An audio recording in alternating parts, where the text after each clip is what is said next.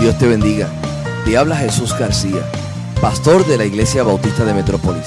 A continuación, escucharás una palabra que sabemos, afirmamos y declaramos será de bendición para tu vida. Así que escúchala, recíbela y compártela con otros. Muchas bendiciones.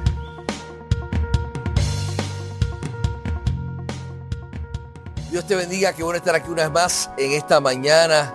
Agradecido a todas las personas que se conectan a esta plataforma. Muchas bendiciones.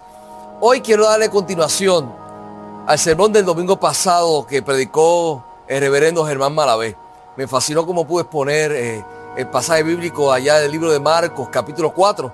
Si usted todavía no lo ha visto, le invito a que busque el domingo pasado el culto y cómo él trabajó ese sermón hablando acerca de Marcos, específicamente el pasaje de pasemos al otro lado. Nuestro texto que vamos a considerar sigue precisamente el gran milagro que Jesús realizó cuando calmó el mar embravecido, que se levantó mientras navegaban por el mar de Galilea. La relación entre la historia precedente de Marcos capítulo 4, versos del 35 al 41, y esta narración a la cual vamos a tener en esta mañana es fácil de recordar. De la descripción del mar embravecido, el evangelista pasa a la de un hombre fiero. Humanamente hablando, ambos eran indomables, pero Jesús dominó a los dos. Al llegar al capítulo 5, encontramos varios milagros más que Jesús realizó mientras caminaba entre las personas. Lo encontraremos echando fuera demonios, sanando una terrible enfermedad y resucitando a una joven de entre los muertos.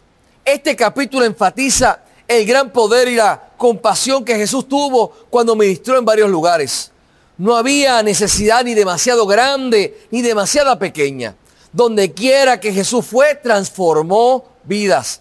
Para el creyente, cada uno de los relatos que se registran en Marcos capítulo 5 pinta un hermoso cuadro de la transformación que ha tenido lugar en nosotros. Fíjese, hemos sido liberados de las ataduras del pecado, hemos sido sanados de la terrible enfermedad de nuestra iniquidad y liberados de la muerte y la condenación eterna. Al comenzar este maravilloso capítulo, quiero examinar entonces los detalles descritos en el texto y considerar el pensamiento, el pensamiento siguiente, de un endemoniado a un misionero. Vamos a ver esta historia maravillosa, cómo Jesús transforma a este hombre. Mientras lo hacemos, espero que estos versos, estos versículos nos animen a usted y a mí a buscar en Jesús las diversas necesidades de nuestra vida. Consideremos número uno entonces a este hombre que aparece en la historia, al endemoniado. Nuestro texto revela a un hombre que necesita a Jesús. Observe, mire lo que dice el verso número 3 donde habla acerca de la morada de este hombre. El verso número 3 del capítulo 5 de Marcos dice que tenía su morada en los sepulcros y nadie podía atarle ni aún con cadenas. Encontramos que vivió entre las tumbas este hombre Debemos entender que este no solo fue un lugar donde pasó algún tiempo, sino que esta fue su vivienda. Pasó sus días entre los muertos, largas noches y calurosos días se experimentó por mucho tiempo. Su vida retrata a aquellos separados de Dios en pecado. Están espiritualmente muertos y no tienen comunión con los que están vivos en Cristo. Literalmente viven entre los muertos en un sentido espiritual. Alabado sea Dios, hermano y hermana. Yo pregunto en esta hora, ¿cuántos pueden o podemos dar gracias que ya no vivimos entre los muertos, sino que habitamos en la tierra de los vivos? Yo doy gracias a Dios por eso. Me imagino que si usted en esta hora puede afirmar que Jesucristo es su Señor, usted puede alabar a Dios también por eso también. Vemos también la desesperación de este hombre. Los versos del 4 al 5 de este capítulo 5 del libro de Marcos dice, porque muchas veces había sido atado con grillos y cadenas, mas las cadenas habían sido hechas pedazos por él y desmenuzados los grillos y nadie le podía dominar. Y siempre, de día y de noche, andaba dando voces en los montes y en los sepulcros e hiriéndose con piedras. Este hombre vivió una vida fuera de control. Otros habían tratado de ayudarlo, pero no pudieron. Su vida estuvo dominada por la influencia de Satanás Lo habían atado con cadenas, pero no podía ser dominado. Sin duda, vivió una vida de desesperación, una vida triste, solo, rechazado y totalmente evitado por la sociedad, marginado, señalado. Los tormentos de la vida nunca cesaron. Cuando usted examine ese verso número 5, dice que tanto de día y de noche el dolor y la miseria de la vida se apoderaban de este hombre. No encontró consuelo ni paz, solo desesperación y desolación. Mire, muchos de la gente que nos rodea hoy se encuentran en la misma situación desesperada. Quizá hay vidas ahora que nos están viendo en este preciso momento, que se encuentran en esa situación, en esa circunstancia. Mire, yo no conozco a nadie que vive en el cementerio, pero sí conozco a gente que vive en desesperación. Sus vidas están dominadas por el pecado, las drogas, el alcohol, adicción sexual, tantas otras cosas. Cada día comienza igual que el día anterior, con mucha desesperación no encuentran forma de escapar y continúan viviendo en la derrota. Este hombre de esta historia vivió una vida trágica como muchos lo hacen hoy. No tienen esperanza, no hay alegría, no hay paz ni consuelo y buscan constantemente una forma de escapar del dolor y el sufrimiento. Pero veamos el deseo de este hombre. La historia nos narra, algo más también de este hombre que estaba allí viviendo en un cementerio. Los versos 2 y, el verso 6. Mira cómo dice el verso 2. Y cuando salió él de la barca, enseguida vino a su encuentro de los sepulcros un hombre con un espíritu inmundo. Y el verso 6 dice, cuando vio pues a Jesús de lejos, corrió y se arrodilló ante él lidió con circunstancias fuera de su control. No podemos manejar el pecado en nosotros mismos, pero debe haber anhelado el día en que el sufrimiento terminaría. Hubo un día en que tuvo una pizca, un atisbo de esperanza. Este hombre vio a Jesús. ¿Se imagina la escena por un momento, hermano y hermana? Ha vivido un tormento entre las tumbas, pero un día llega una barca y ahora yo me detengo un momento. Si usted recuerda el sermón del domingo pasado, el pastor Germán eh, nos habló acerca de esa experiencia donde los discípulos están en esa barca con el Maestro Jesús y cómo tienen que atravesar por en medio de una tormenta.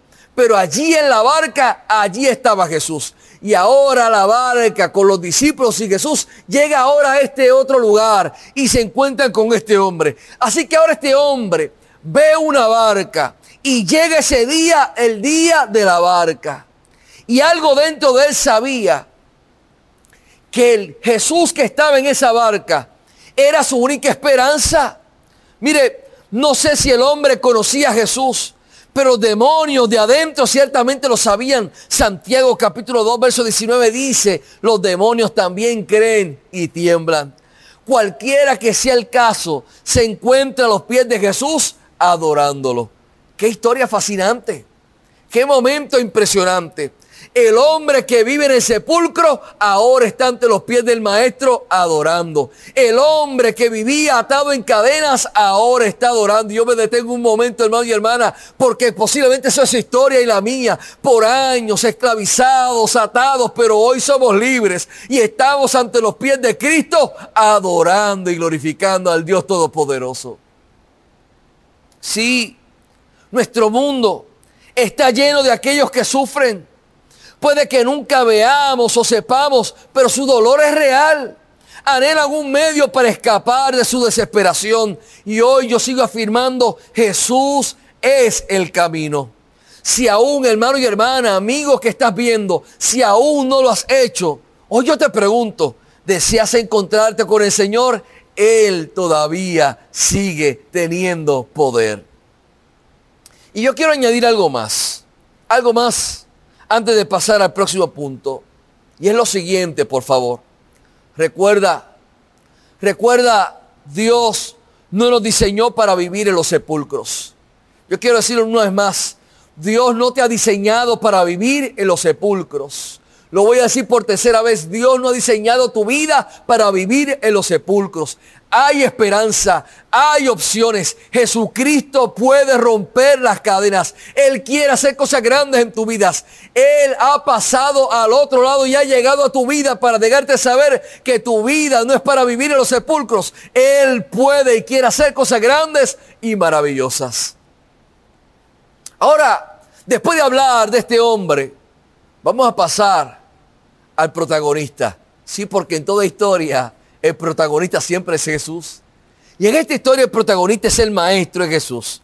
El texto revela, el, el texto revela mucho sobre Jesús. Mire lo que dice el verso número uno. Y estamos leyendo algunos versos salteados, pero sígame por favor. El verso número uno, aquí en este capítulo de Marcos, capítulo 5, dice, vinieron al otro lado del mar, a la región de los Gadarenos. Jesús vino a donde estaba el hombre que estaba poseído por demonios. Jesús conocía la condición de este hombre y sabía dónde encontrarlo. Esto, esto no fue una casualidad, esto no fue suerte. Fue una cita divina. Vamos, ¿cuántos pueden alabar a Dios? Era una cita divina. Mire, es interesante notar que Jesús no hizo nada más mientras estaba en Gadara. No hay, no se, no se reporta nada más. Él fue exclusivamente para atender la situación de este hombre. No lo encontramos enseñando en la sinagoga, alimentando multitudes o sanando a los enfermos. Vino a través de la tormenta en Galilea para alcanzar a este pecador perdido. Esa alma perdida y miserable necesitaba un Salvador y Jesús apareció en su hora, en el momento, en el tiempo perfecto de necesidad para atender a esta vida. ¿No te alegra la presencia de Jesús? Recuerdo el día en que yo fui salvo. Recuerdo ese momento, esa experiencia, allí en el antiguo templo de la iglesia bautista de Metrópolis tenía unos 15 y 6 años aproximadamente. El predicador hace el llamado y recuerdo pasar de la silla hacia el frente. Fue un momento impresionante para mi vida, el momento que marcó mi vida. ¿Usted recuerda ese momento? Recuerda el día cuando usted se convirtió. Recuerda el momento cuando usted quizá levantó la mano, pasó al frente. Recuerda dónde estaba. Recuerda ese momento. Qué gran momento cuando pasamos desde las tinieblas a la luz admirable. Ahí está este hombre. Jesús se acerca a este hombre. Jesús expresa a este hombre que hay alternativas, que hay opciones. ¿Por qué? Porque Jesús le amaba y Jesús nos ama a nosotros. Mire, Jesús conoce tu necesidad y Él quiere satisfacer esa necesidad hoy. Él murió por ti. Tú eres la razón. No es casualidad que estés viendo esta transmisión ahora, en este momento. Él te está buscando. Él ha pasado al otro lado. Él quiere llegar a tu vida y llegarte a saber que en Cristo siempre hay esperanza. ¿Qué más vemos en esta historia? Aquí vemos cómo se revela la preeminencia de Jesús. Mire, el verso 7 dice, y clamando a gran voz dijo, ¿qué tienes conmigo? Jesús, Hijo del Dios Altísimo, te conjuro por Dios que no me atormentes. Cuando Jesús apareció ese día, el hombre supo de inmediato que este era el Hijo de Dios. Sabía que Jesús estaba allí, que poseía toda la omnipotencia. Claramente los demonios no tenían ningún deseo de adorar a Jesús, pero también reconocieron su deidad, reconocieron su poder. Esto es lo que se requiere si queremos ser salvos y liberados de la esclavitud del pecado. Si nunca, amigo que me estás viendo en esta hora, si nunca has reconocido a Jesús por quién es y su necesidad de Él, debes de hacerlo hoy, ahora, en este momento. Mire, Él es la única forma de ser redimidos, transformados. Es la única forma de recibir vida eterna.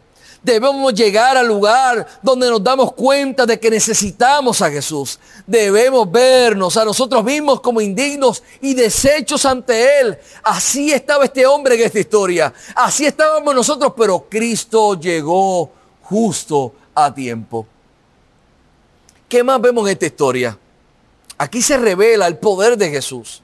Los versos del 8 al 9 y el verso 13, escuche bien y preste atención. Los versos del 8 al 9 dice, porque le decía, sal de este hombre, espíritu inmundo. Y le preguntó, ¿cómo te llamas? Y respondió diciendo, Legión me llamo porque somos muchos. El verso 13 dice, y luego Jesús les dio permiso y saliendo aquellos espíritus inmundos entraron en los cerdos, los cuales eran como dos mil, y el hato se precipitó en el mar por un despeñadero y en el mar se ahogaron. Para aquellos que conocían a este hombre, la situación suya era una, era una situación desesperada. Vivía entre los sepulcros, corría desnudo y no podía ser atado. Estaba lleno de una multitud de demonios. En este momento una legión romana para ese tiempo podía llegar a seis mil soldados. No sé con cuántos este hombre estaba poseído, pero eran muchos. La suya era una condición desesperada. Solo había uno que podía ayudar a este hombre y había llegado. Allí estaba en ese lugar. Jesús inmediatamente ordenó, sal de este hombre. Mire, no es sorprendente que a la voz de Jesús Satanás tenga que huir. Mire, usted y yo no somos rival para él, pero Jesús sí lo es. Jesús sí lo es. Él venció a Satanás en la cruz del Calvario. Yo quiero que usted preste atención. Si vives una vida controlada por el pecado, si estás indefenso dentro de ti mismo precisamente por el pecado, Jesús hoy te dice, hoy es día de salvación, hoy es día de liberación. Jesús puede traer victoria a tu alma. Él tiene el poder para limpiar tu corazón. Él tiene el poder para perdonar tu pecado. Él tiene el poder para redimir tu alma. Si Jesús poseía el poder para salvar a este hombre, lo tenía, claro que sí. Sé que puede salvarte a ti también en este momento, ahora en este momento.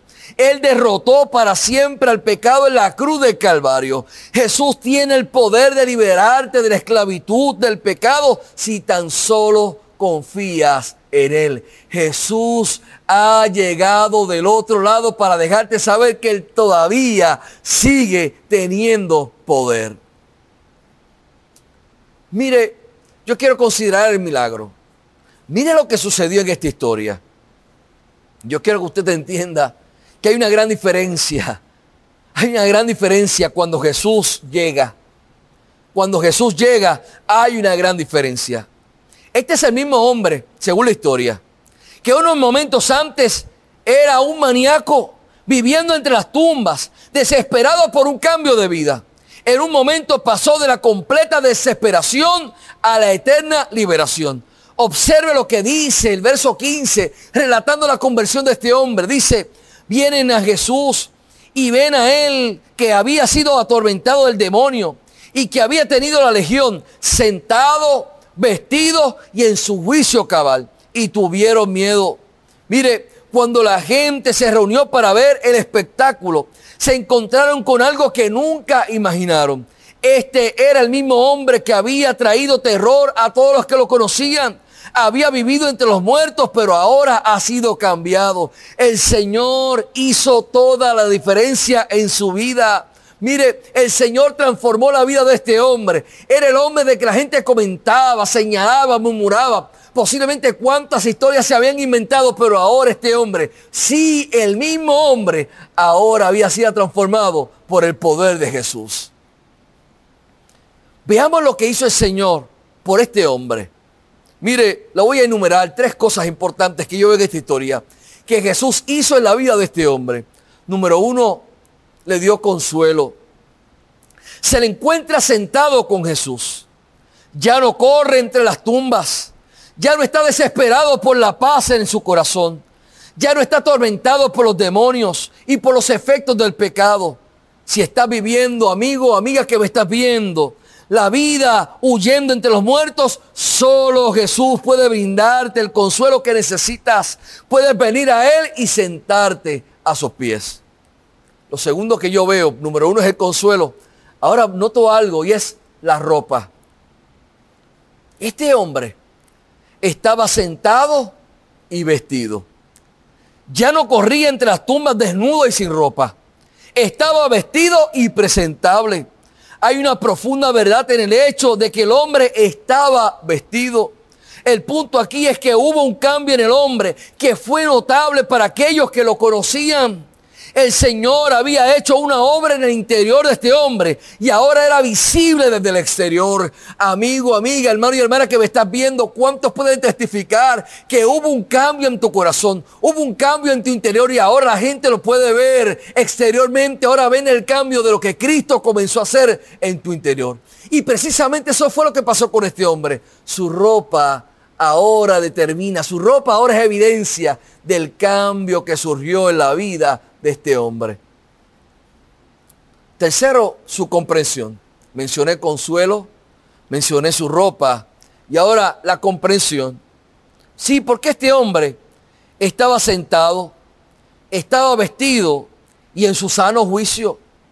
Conocer a, a Jesús afectó la forma de pensar de este hombre. Su mente ya no estaba controlada por Satanás. Ya no deseaba las cosas del mundo ni los placeres del pecado. Su mente estaba enfocada en el Señor. Un encuentro con Jesús cambiará tus procesos de pensamiento. Ya no cuestionarás ni negarás el poder del Señor. Tus pensamientos ya no estarán en las cosas del mundo ni en los deseos de la carne, sino en el Señor. Y hay algo adicional que quiero añadir en este proceso, en esta experiencia, en esta reflexión. Y fue la comisión, la orden que Jesús le da a este hombre. Lo vemos en los versos del 18 en adelante hasta el 20. Versos del 18 al 20. Estamos en el libro de Marcos capítulo 5. Los versos del 18 al 20. Preste atención por favor. Al entrar él en la barca, el que había estado endemoniado le rogaba que le dejase estar con él.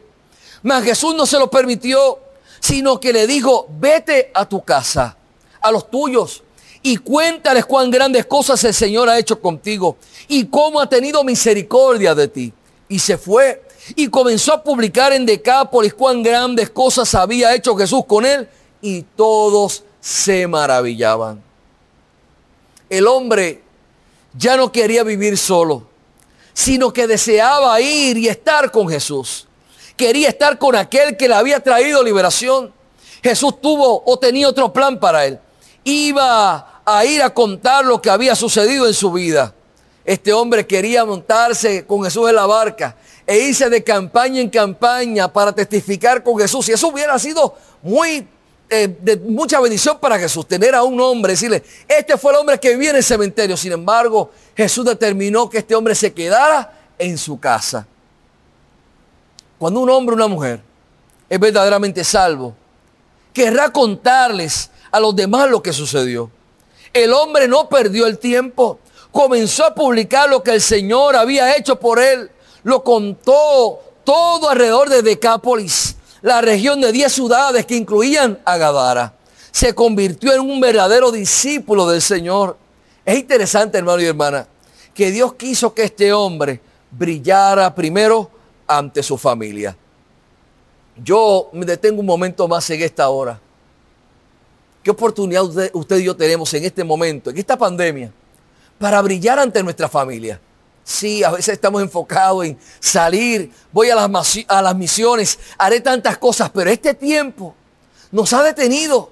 Estamos en nuestras casas, con nuestros vecinos, con la gente que nos conoce, la gente que nos ve a diario. Me parece que es un buen momento para estar con nuestra familia para compartir con nuestra familia y que ellos puedan ver la evidencia del cambio que ha surgido en nuestro interior y puedan ver a Cristo a través de nuestra vida. Aquel hombre Dios lo envió a que fuera de testimonio a su familia, a que estuviera con su familia, hermano y hermana, qué bendición estar en este tiempo con nuestra familia, cenar con nuestra familia, estar con nuestra familia. Es un buen momento para testificar de aquel que nos cambió a nuestra familia. Mire, por último, le invito a que pueda indagar y estudiar un poco más de este texto, porque no nos vamos a ocupar de eso. Pero la gente de esta región de Gadara, esta gente rechazó a Jesús. No querían saber de él. Despidieron a Jesús, lo sacaron del lugar. Mire, y eso es una gran verdad. Este mundo, este mundo no quiere que, que llegues a Jesús. Pero sí Él, Él está listo. Él está listo para salvar y para liberar. Pregunto en esta hora, ¿Eres como el maníaco de las tumbas? Quizá hayas sido salvado por su gracia, pero el pecado y las cargas de la vida te han robado el gozo. Si es así, hoy, hoy, hoy es un buen día para regresar a Él. Pero yo quiero una, decir algo más a ti, hermano y hermana, que estás pendiente a esta transmisión. En esta semana, donde ha sido una semana de acción de gracias, yo quiero que usted no olvide, por favor, que ese hombre, ese hombre que vivía en el cementerio, ese hombre es usted y soy yo. Por muchos años, por mucho tiempo, vivimos en desolación, desesperados, atados al pecado, viviendo marginados, señalados, en quebrantamiento. Pero hubo alguien que se subió a la barca, pasó en medio de la tormenta, declaró la paz sobre la tormenta y llegó donde tú y yo estábamos. Sí, tú y yo éramos ese hombre en el cementerio y hoy en esta temporada de acción de gracias, yo te invito a que te detengas por un momento y que des gracias al Señor porque hubo alguien que llegó donde tú estabas en tu desesperación, en el lodo, en el cementerio, en el sepulcro, en el momento del pecado, ahí donde estabas hundido, perdido, sin fe y sin esperanza. Llegó Jesús y en esta semana de acción de gracias, ya próximamente a celebrar lo que también en la Navidad de Jesús, Emanuel, Dios con nosotros, me detengo un momento y te digo, hoy es un buen día para alabar y glorificar a aquel que llegó a nuestro sepulcro, a nuestro cementerio y de allí declaró la palabra y hoy somos libres porque Él llegó. Hoy somos libres. Demos gracias porque Cristo llegó justo a tiempo.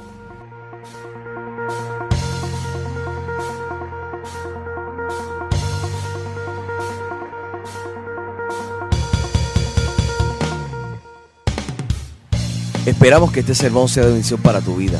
Si no tienes un lugar donde congregarte, te invitamos a que hagas de la Iglesia Bautista de Metrópolis tu iglesia. Nuestro lema es, entramos para adorar, salimos para servir. Para mayor información, 787-750-8021. Dios te bendiga.